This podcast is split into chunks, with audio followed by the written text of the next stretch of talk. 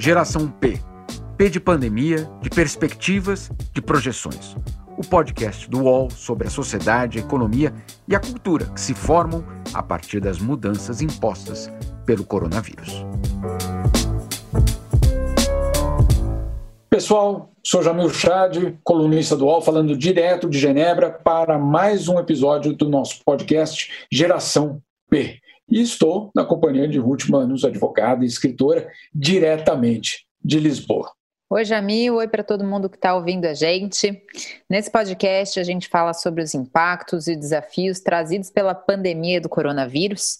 E no episódio de hoje, a gente vai falar especialmente sobre os impactos da pandemia na democracia brasileira.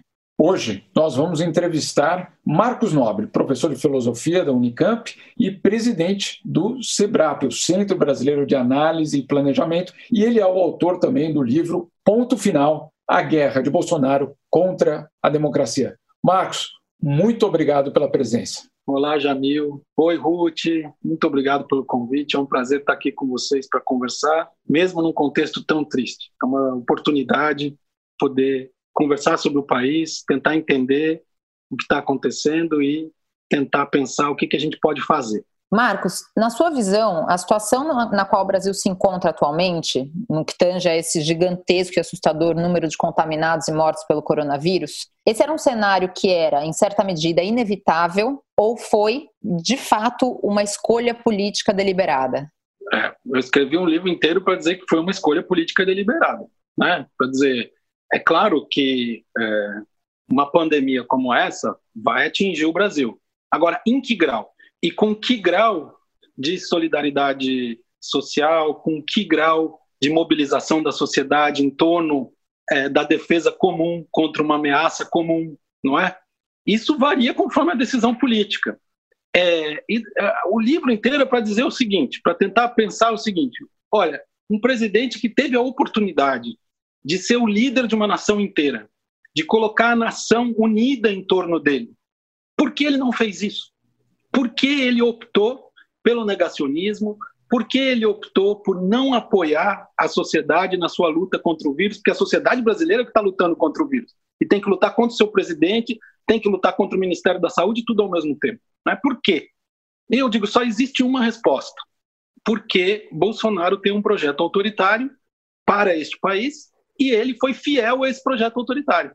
Se fosse diferente, se ele resolvesse unir o país em torno dele para nós é, remodelarmos todo o país para combater a pandemia, ele teria que se tornar um político normal, ele teria que aceitar a democracia. E isso ele não quer. Né? Por isso que muitas vezes as pessoas falam, não, mas ele é louco, ou ele é burro. E eu proponho, não, isso despolitiza o ato que ele fez, que é muito grave. Ele é um político, e ele é um político autoritário. Então, Bolsonaro é burro, é louco? Pouco importa. Ele é autoritário. É isso que nos importa, porque isso politiza as ações dele. Marcos, nessa, nesse, nesse contexto, e acho que você explica muito bem isso no livro, da, da, talvez do erro de, de avaliação quando a gente coloca ele como louco ou burro, como você disse, logo no começo do livro, mas isso per, vai permeando toda a sua, sua, sua análise. É, se ele não é louco, e se ele não é burro, e se ele é autoritário, né, como você está colocando agora, é, a minha pergunta é a seguinte: é, qual é a possibilidade disso, é, no meio da pandemia, isso desandar é, para uma outra é, para um outro regime.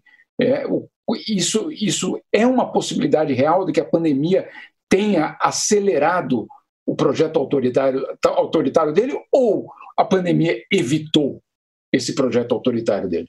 As duas coisas. É por isso que é difícil responder essa pergunta. Porque, de um lado, é, a, a, pandemia veio num momento é, ruim para o projeto autoritário do Bolsonaro. Porque, como a gente sabe, esse autoritarismo novo do século XXI, ele vai se infiltrando pelas instituições democráticas, ele vai pelas eleições, etc. Então, o projeto dele era usar o primeiro mandato para preparar o segundo mandato quando ele, de fato, implantaria o autoritarismo. Que esse autoritarismo novo, que mina as instituições por dentro, né?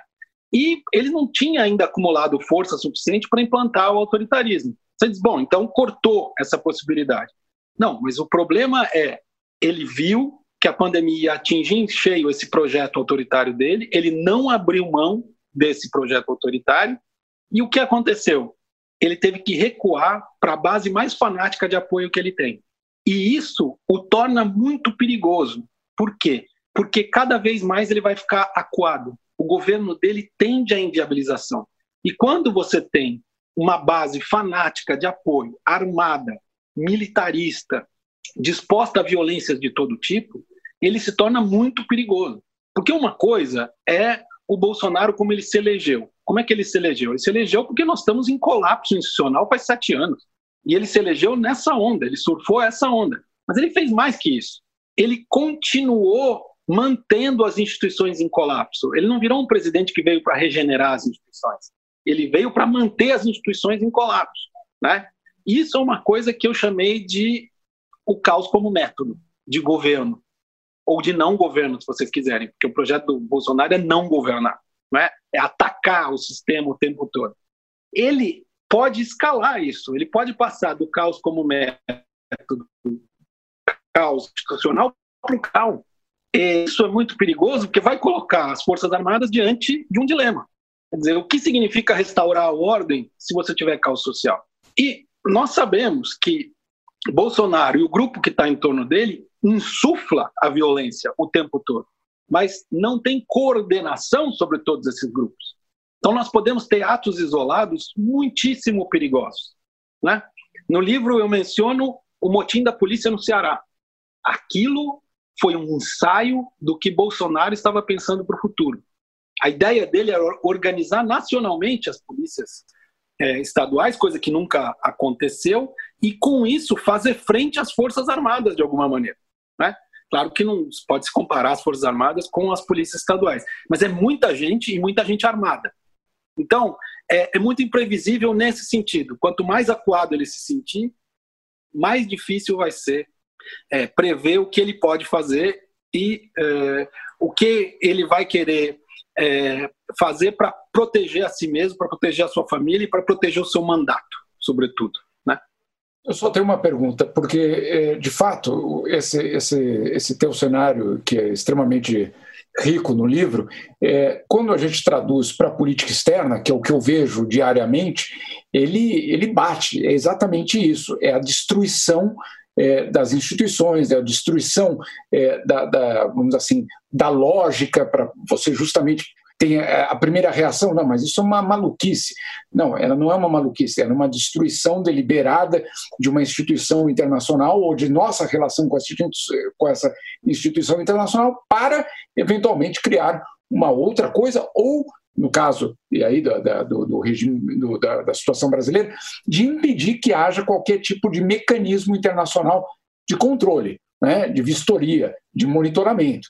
Então, é, você descola é, dessa, dessa, desse cenário de controle internacional é, para gerar uma situação como essa que você cita. Agora, minha pergunta, diante, primeiro começou lá atrás, ditadura, etc., Stroessner, Pinochet, né? quer dizer, das referências que ele fez a essas pessoas. Depois Amazônia, agora pandemia e eventualmente um cenário desse de radicalização. Por quem é que ele vai ser aceito no mundo se ele seguir esse, esse, esse caminho? E o que, que pode acontecer com o país nessa situação? É, essa descrição que você fez é perfeita, Jânio. Realmente é, assino embaixo. O que, que pode acontecer? O que pode acontecer é o país ser invia inviabilizado. Isso é muito grave. Nós estamos é, nesse dilema.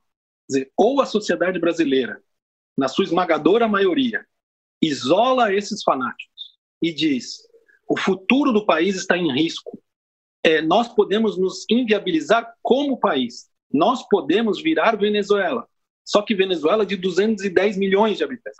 Ou a sociedade progressivamente vai produzindo esse largo consenso e, portanto, vai afastar Bolsonaro, que é a única saída para a regeneração da democracia, ou então nós corremos realmente o risco de cair no precipício. Várias vezes o país já correu esse risco eu e você, Jamil, que já vimos várias vezes esses episódios, podemos dizer que no momento em que chegava no precipício, falava, não, peraí, é, isso não, não né? é, agora a gente vai ter que sentar, conversar, fazer um acordo básico para não inviabilizar o país. Eu acho que essa será a solução. Não é fácil no meio de uma pandemia, não é fácil no meio de um governo de guerra como o Bolsonaro montou, não guerra contra o vírus, hein? Que essa seria uma boa guerra. Guerra contra o país, né? Guerra para manter o seu próprio mandato, etc. Né? Nessa situação é muito difícil, mas é necessário. É, é a única saída que, que eu estou vendo. A parte internacional que você fala é fundamental, ela é uma pedra de toque sem a qual Bolsonaro não anda. Basta ver que se o Trump não se reeleger, Bolsonaro está acabado. Porque o, o, o, ministro das Relações Exteriores, é, ele é, é, o elo do Bolsonaro com a, com a internacional autoritária. Então, isso é muito importante, porque eles precisam tentar estabelecer a internacional autoritária mundialmente justamente para não serem párias. Mas eles estão cada vez mais sendo isolados. Então, é, são as duas coisas ao mesmo tempo. Quer dizer, ele vai destruindo 100 anos de política externa. Quer dizer, mesmo durante ditaduras, nós tivemos uma política externa é, construída com dificuldade para ser o país respeitado que o, que o Brasil era, certo? E isso está sendo destruído em um ano e meio. Então, recuperar o país é também recuperar a nossa imagem externa. E, portanto, é preciso que esse ministro das Relações Exteriores saia junto com o Bolsonaro e que a gente reconstrua a nossa política externa. Né? Marcos, é, acho que a gente pode dividir, até como você mesmo menciona, os eleitores do Bolsonaro em, em duas partes. Né? Uma parte é essa base fanática do, do, bolsonarismo, e existe uma parte da população brasileira que, que votou no Bolsonaro, mas que não faz parte dessa base. Né? E eu queria saber se você acredita que, com todas essas perdas é, humanas e futuramente econômicas também é, geradas pela Covid, essas pessoas que elegeram Bolsonaro e que não fazem parte dessa base fanática, será que elas começam a entender melhor os reais impactos dessa decisão que eles fizeram, né, tomaram nas urnas, ou será que toda a, a, desinformação proposital, como você diz, esse caos como método que eles utilizam acerca da pandemia, será que isso intensifica essa cegueira e até reforça a base fanática? Será que a gente leva mais gente para o bolsonarismo pós-pandemia ou será que a gente tem um enfraquecimento disso? Eu acho que é um enfraquecimento. Porque existe um limite para o caos como método. Existe um limite para a confusão interessada que Bolsonaro produz o tempo todo. E esse limite é a nossa vida. Esse limite é o nosso emprego. Esse limite é a fome. Esse limite é o desespero. E foi o que ele pro, pro, produziu, provocou ao eh, tomar as decisões políticas que ele tomou. Então, nós já vimos esse, eh, essa mudança. Eh, por exemplo, se a gente for analisar as pesquisas, é difícil comparar pesquisas, porque agora as pesquisas estão feitas de maneira remota, então é outra metodologia. Mas, enfim, vamos tentar tirar algumas conclusões, mesmo com essa limitação. É, primeiro, lá atrás, o Bolsonaro, dos 57 milhões de votos que ele teve, ele já perdeu muito daquela base logo no início do governo. Essa base foi reduzida para um, aproximadamente um terço. E com esse um terço ele ficou até maio deste ano, 2020. Mas você fala, bom, então ele manteve mesmo na pandemia. Vamos olhar direitinho os números. Você vai ver que 11% desse um terço saíram já do apoio a ele. E 11% que não estavam entraram. E qual a explicação que a gente tem para isso? Auxílio emergencial. Tá? Então, aparentemente está igual, mas está muito diferente. E a gente sabe que auxílio emergencial é emergencial. Né? E é, mesmo que ele seja estendido um, dois, três meses, não no mesmo valor, mesmo assim, as pessoas vão se dar conta de que é, a devastação ela tem culpado, ela tem responsável, o responsável é o Bolsonaro. Então, eu acho que isso tende realmente a cair muito, de um lado. Né? Nós não sabemos exatamente a dimensão desse núcleo fanático. Né? O exercício do Datafolha de setembro de 2019 nos diz que é aproximadamente 12%, mas não sabemos. É, mas deve ser algo por aí. Do outro lado, quando a gente for pega o histórico, a gente tem uma divisão em três terços, né? desde o início do governo Bolsonaro. Um terço que apoia, um terço que rejeita, um terço que nem aprova e nem rejeita. E essa, esses três terços esse imobilismo desses três terços estava sendo mantido, estava sendo mantido, até agora que ele se desfez. Por quê? Porque o, o nem rejeita e nem aprova começou a reprovar. Então está aumentando a rejeição do Bolsonaro e ela tende a crescer. Então tende a crescer a rejeição e tende a diminuir a base de apoio. Ou seja, é um governo que caminha para a inviabilização. Né? E, portanto, isso explica também as medidas que ele tomou desde o final de fevereiro, começo de março, para tentar se manter no poder. Marcos, é, eu queria retomar só um tema que você citou logo no começo é, e comparar um pouco o, que eu e a, Ruth ouvimos aqui às vezes aqui na Europa, que é usar é, a palavra guerra para lutar contra o vírus. Né? Nós tivemos aqui o Emmanuel Macron tomando a palavra para anunciar de uma forma até solene a guerra contra o vírus.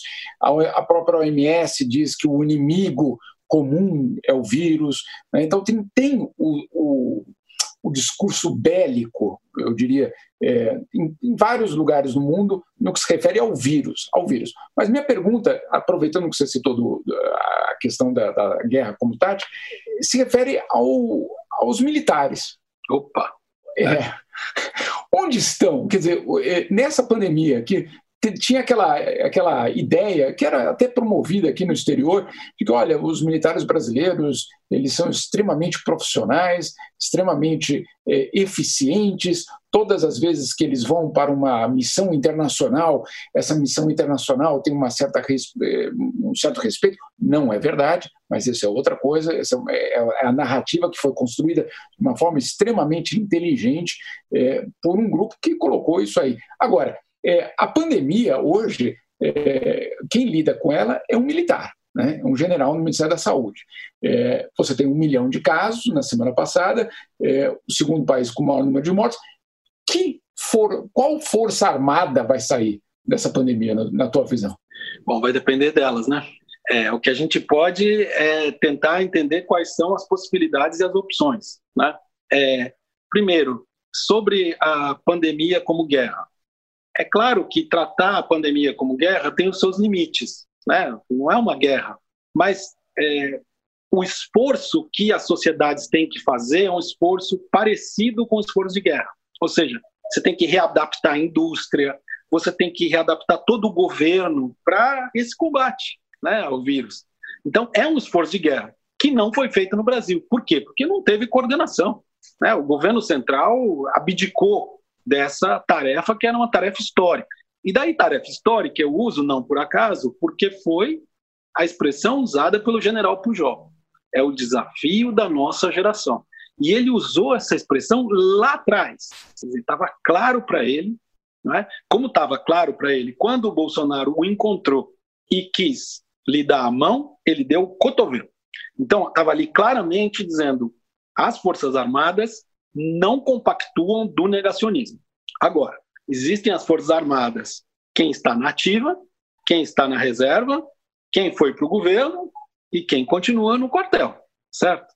Então, é, essas diferenças são importantes. Isso que você mencionou da, das missões, é, nós vamos ver que muitos dos núcleos do governo eles se formaram em torno da, das missões de estabilização, certo?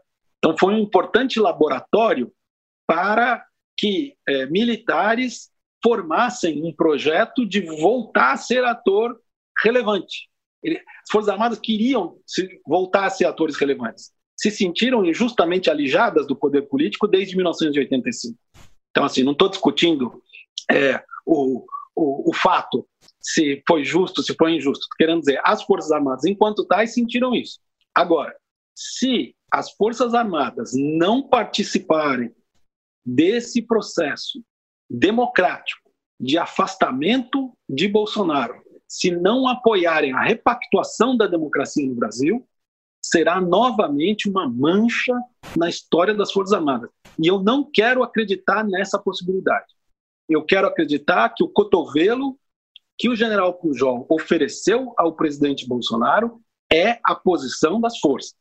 Não necessariamente de quem está no governo, mas é a posição das Forças Armadas e que as Forças Armadas não vão se deixar levar por um projeto que vai manchar a sua imagem.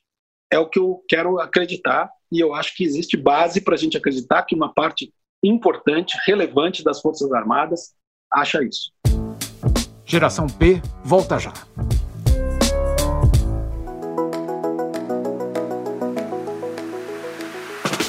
Podcast UOL Entrevista tem entrevistas exclusivas e na íntegra sobre os mais variados temas feitas por jornalistas, blogueiros e colunistas do UOL. Você pode ouvir o UOL Entrevista e outros programas do UOL em uol.com.br/podcasts, no YouTube e também nas principais plataformas de distribuição de podcasts.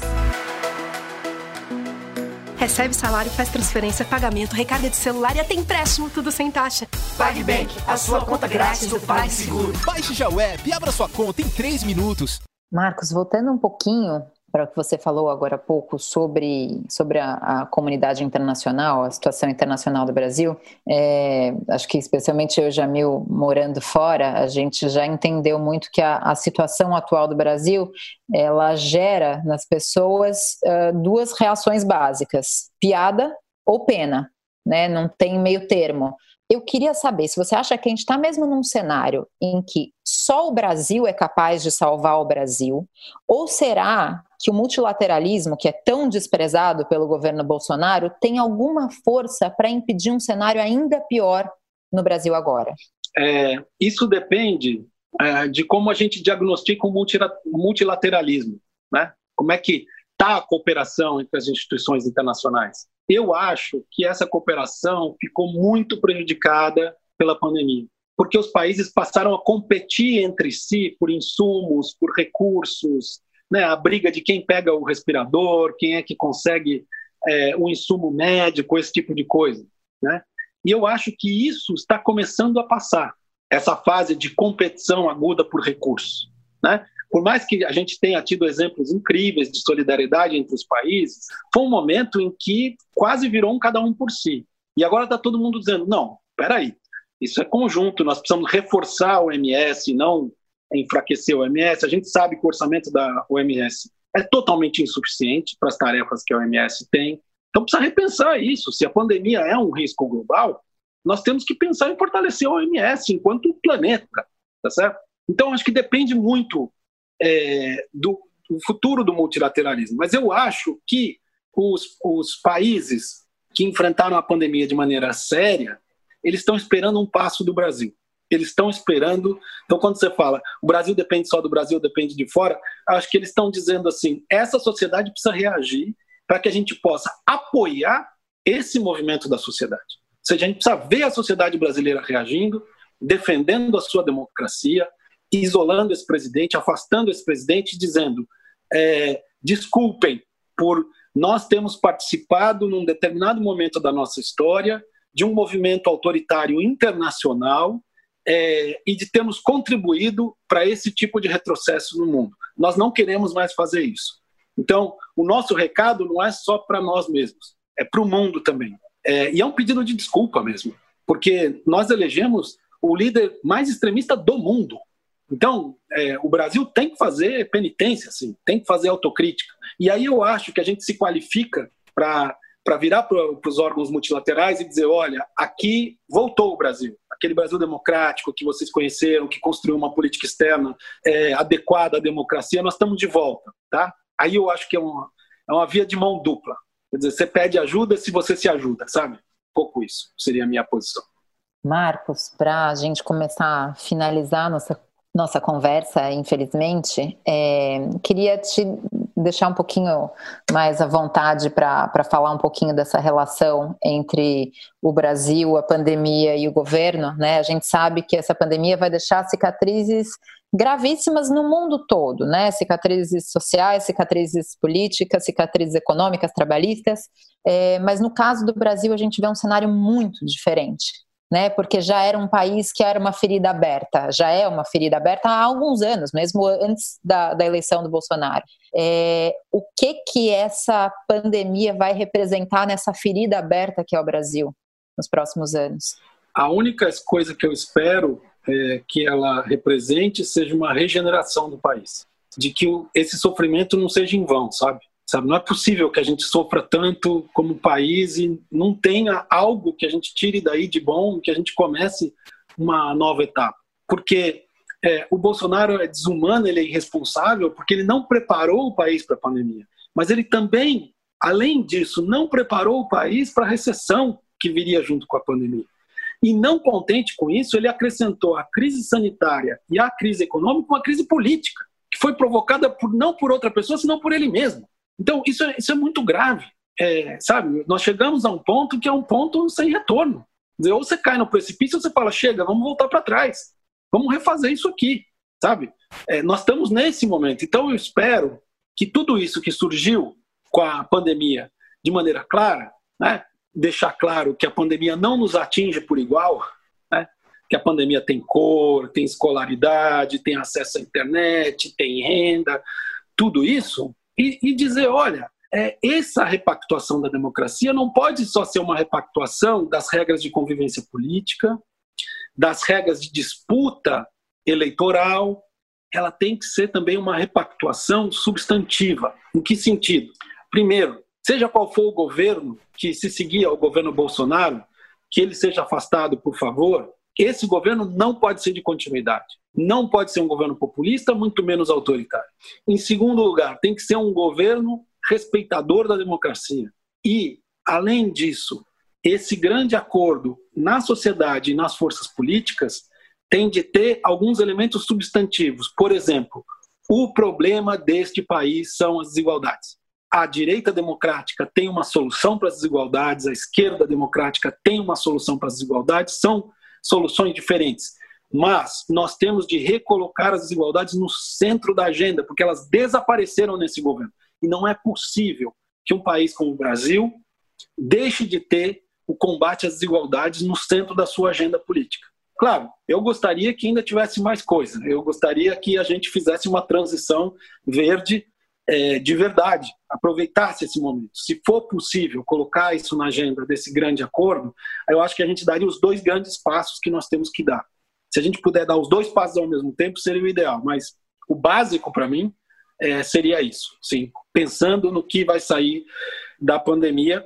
É difícil pensar o depois porque nós nem chegamos perto do ápice do nosso sofrimento, infelizmente. Uma última pergunta, Marcos. É, para a sociedade, de uma forma geral, qual é a lição da pandemia? A lição da pandemia é que a gente pode muito, João. A gente pode muito, porque a gente enfrentou esse vírus sem, sem a ajuda do governo federal. É, nós é, imaginamos redes de solidariedade, de ajuda mútua, que é, são exemplos e que a gente deveria aproveitar é, o fim da pandemia para institucionalizar como política pública. Tudo isso que as pessoas imaginaram para se defender, para defender o seu quarteirão, o seu bairro, a sua comunidade, em transformar isso em política pública, pegar essa energia toda social e colocar dentro do sistema político, sabe? Eu acho que isso é a grande lição que a gente tem da pandemia. A sociedade brasileira pode muito e ela precisa empurrar o sistema político. O sistema político não faz nada por ele mesmo. Né? As pessoas ficam falando às vezes assim: não, alguém faça alguma coisa, e alguém sempre é um partido, uma liderança, tal. que nada. Se nós não nos mexermos na base da sociedade, essas lideranças desses partidos não fazem nada, porque é assim que eles funcionam, eles têm que ser empurrados. Então, vamos empurrá-los, e vamos empurrá-los para essa repactuação da democracia e para essa mudança radical da política pública, que a política pública volte a ter no seu centro o combate às desigualdades e utilize as experiências de solidariedade da sociedade. Né? Acho que isso é, seria algo que a gente poderia é, tirar do sofrimento. Né? Não vai anular o sofrimento, mas vai dizer: nós vamos ser um país melhor porque nós aprendemos, nós chegamos no limite da destruição e da autodestruição, que isso é importante. Nós precisamos entender é, que é um processo que foi feito pelo próprio país e só o país pode sair dele. É isso. Perfeito. Olha, Marcos, muito obrigado. De fato, de fato, o teu livro é esclarecedor por vários aspectos. Então, eu te agradeço muito e obrigado pelo tempo aqui. Obrigado a vocês pela conversa. Obrigada também e obrigada, acho que acima de tudo, por colocar a coisa de uma forma tão didática, né? Inevitável de professores, mas que eu acho que para os ouvintes aí, que, que nem sempre são as pessoas com a, com a base de educação que mereciam, é, as pessoas acho que precisam ouvir essas coisas de forma tão clara, tão articulada, para saber A mais B igual a B. Então, obrigada por isso. A gente fica feliz de poder, junto com você, oferecer isso para as pessoas. Um prazer conversar com vocês. Valeu. Geração P tem apresentação e reportagem de Ruth Manos, Jamil Chad e Juliana Bergamo. Edição de áudio de João Pedro Pinheiro e coordenação de Juliana Carpanês.